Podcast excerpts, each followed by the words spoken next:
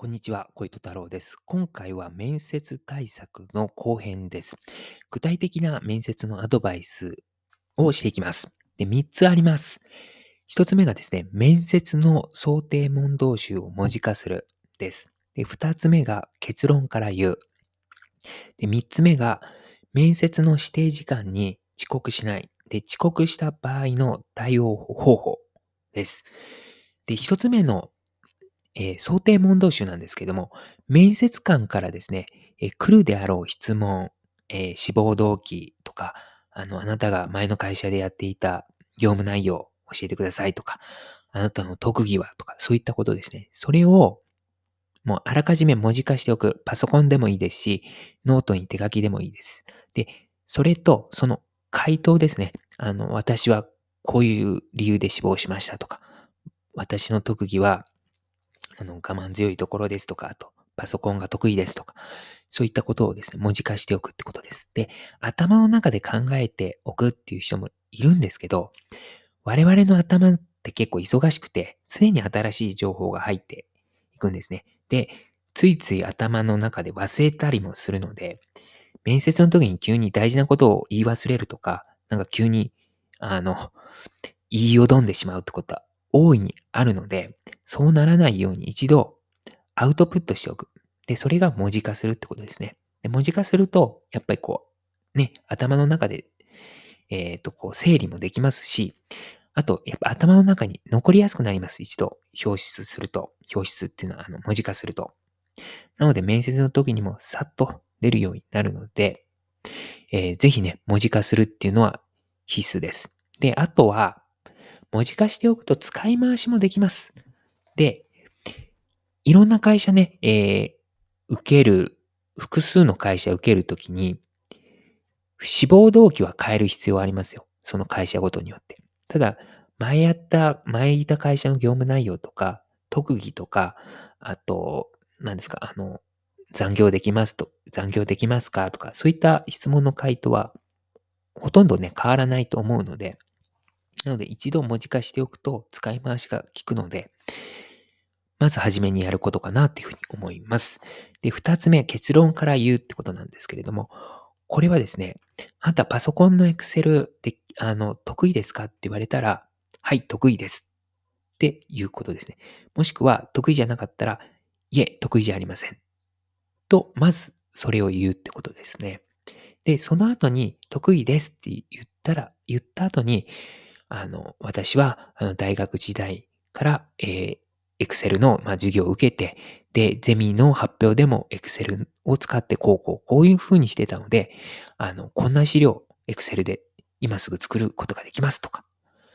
いうように、えーまず結論言って、その後にこう理由を言うってことですね。で、これはですね、結構できてない人が多いかなっていうふうに思います、日本では。なぜか我々は、なんかこう結論を後から言うような 話し方がこう身についてしまってるかなっていうふうに思います。で、これは僕も意識しています。最初に結論から言うように意識しています、普段から。で、仕事の時も、例えばですね、えっ、と、〇〇さん、今日のお昼の12時に、ちょっとこの仕事頼めますこの仕事やってもらえますかっていうふうにまず言うようにします。で、その後に、実は僕、その12時の時にちょっと会議が今日入ってしまって、その仕事ちょっとできないので、代わりにちょっとお願いしたいんですよっていうように、まず結論言って、あ結論っていうのは仕事お願いできますか？で、その後に理由ですね。自分会議入ってその仕事できないので、お願いしたいですっていうことですね。そういうふうにえ言うようにしています。その方が、相手も、なんか、あ、こういうことねって、こう、要領を得やすいような、なんか顔をしているかなっていうふうに思います。で、あの、ついついですね、こう、理由から入っちゃうと、結局、な、何が言いたいんですかみたいな、あの、顔をされることが多いので、やっぱり結論から言うってことの方が、あの、本当にメリットはあるかなと思うので、面接の時もですね、やはりまず結論から言うってことですね。で、そのためにもですよ。さっきの話、戻りますけど、そのためにも、やはり想定問答集を文字化するって大事なんですよ。つまり、想定問答集の回答のところに、まず結論から言うように書いておくんですよ。パソコンとか手書きで。で、やっぱりそうやっておけば、あの、面接の時も口頭で結論から話せるようになるので、ぜひ、あの、結論から言う。そして、えー、結論から言うように、ちょっと想定問答集のところに文字化しておいてください。で、次なんですけども、面接の時間に遅刻しないということですね。えー、先ほどまでの、えー、スピーキングのアドバイスとはちょっと異なるんですけども、非常に大事です。というのもですね、僕はですね、過去に2回、えー、面接の時間に遅刻をしています。で、もちろん、もちろん、もちろんじゃないんですけど、結局ですね、そこ、なんか落ちてしまったんですね。で、理由がですね、遅刻した理由が、その、相手の会社から指定された時間を、例えば9時に来てくださいっていうのを自分が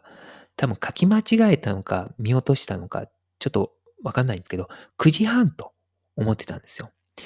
で、自分が行って、全く自分はあの指定通りに来たと思ったら、その会社の方から、小糸さん、あの、我々9時とあの伝えたんですけども、小糸さん、今9時半ですよ、というふうに言われたんですよ。あの、2つとも。え？と思って、あの、そういうことがあったんですね。で、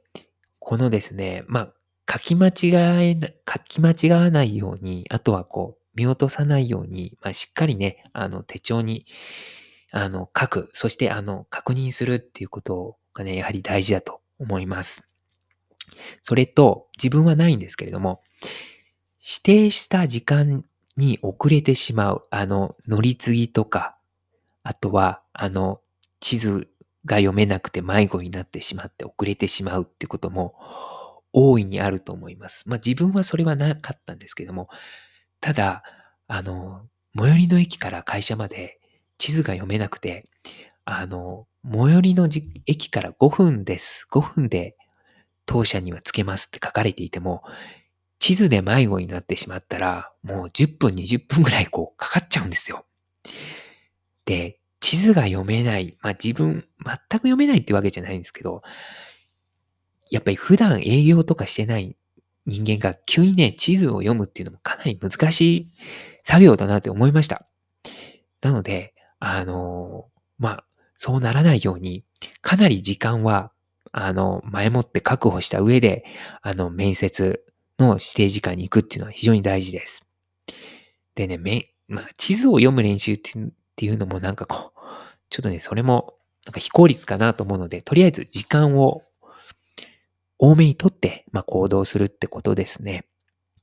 で、あとは、あの、最寄りの時間、あ、最寄りの駅から、あの、会社まで何分ですって、5分です、10分ですって言われても、あの、当てにはしないってことですね。あの、要は地図が読めなかったら迷子になっちゃいますから。で、迷子になるっていうのはもう想定して動くっていうことですね。えー、自分もギリギリの時間に、あの、あの、到着したってことが何度もありますので、まあ、あとは、あれですよね、その、遅刻しないっていう、その新しい場所に、その、着くっていうのは、やっぱ結構ね、難しいことだなって思いました。その、普段乗ってない路線とか乗って、で普段行かない駅の周りをこう歩いて目的地に着くっていうのは、かなり難しいので、これね、本当に、あの、面接のスピーキング能力と同様にこの目的地に着くっていう能力は、あの、入社試験でおいて重要なスキルだと自分は思ってます。で、まあ、そういうわけで、しっかりね、あの、書き、あの、指定時間を間違わない、えー、しっかりチェックする、えー、書き間違わない、書き間違わない。そして、あとは時間を、に余裕を持って、時間を多くとって、あの、目的地に行くっていうことですね。で、万が一ですね、ちょっと遅刻してしまったっていう時の対応方法なんですけど、これはですね、あの、面接官の方と初め会いますよね。あの、どうぞお入りくださいって言って。その時に挨拶して、あの、はじめまして、小糸太郎と申しますと言ったその直後に、この度あの、遅刻してしまいまして申し訳ございません。と、真剣にやっぱ、すぐ謝ることがいいと思います。で、自分は反省なんですけど、それをね、しなかったんですよ。なんか面接官の方、もしかしたら僕の遅刻のこと知らないのかなとか、あとあんまりこう遅刻のことを言うとなんかマイナスに捉えられるから、もうなんか触れない方がいいのかなとか思ったんですけど、ただ面接官にとってすればですよ、普段まあその時間仕事をしてるわけですよ。で、その仕事をストップして、まあ2時だか9時だかにその面接の時間を取ってるのに、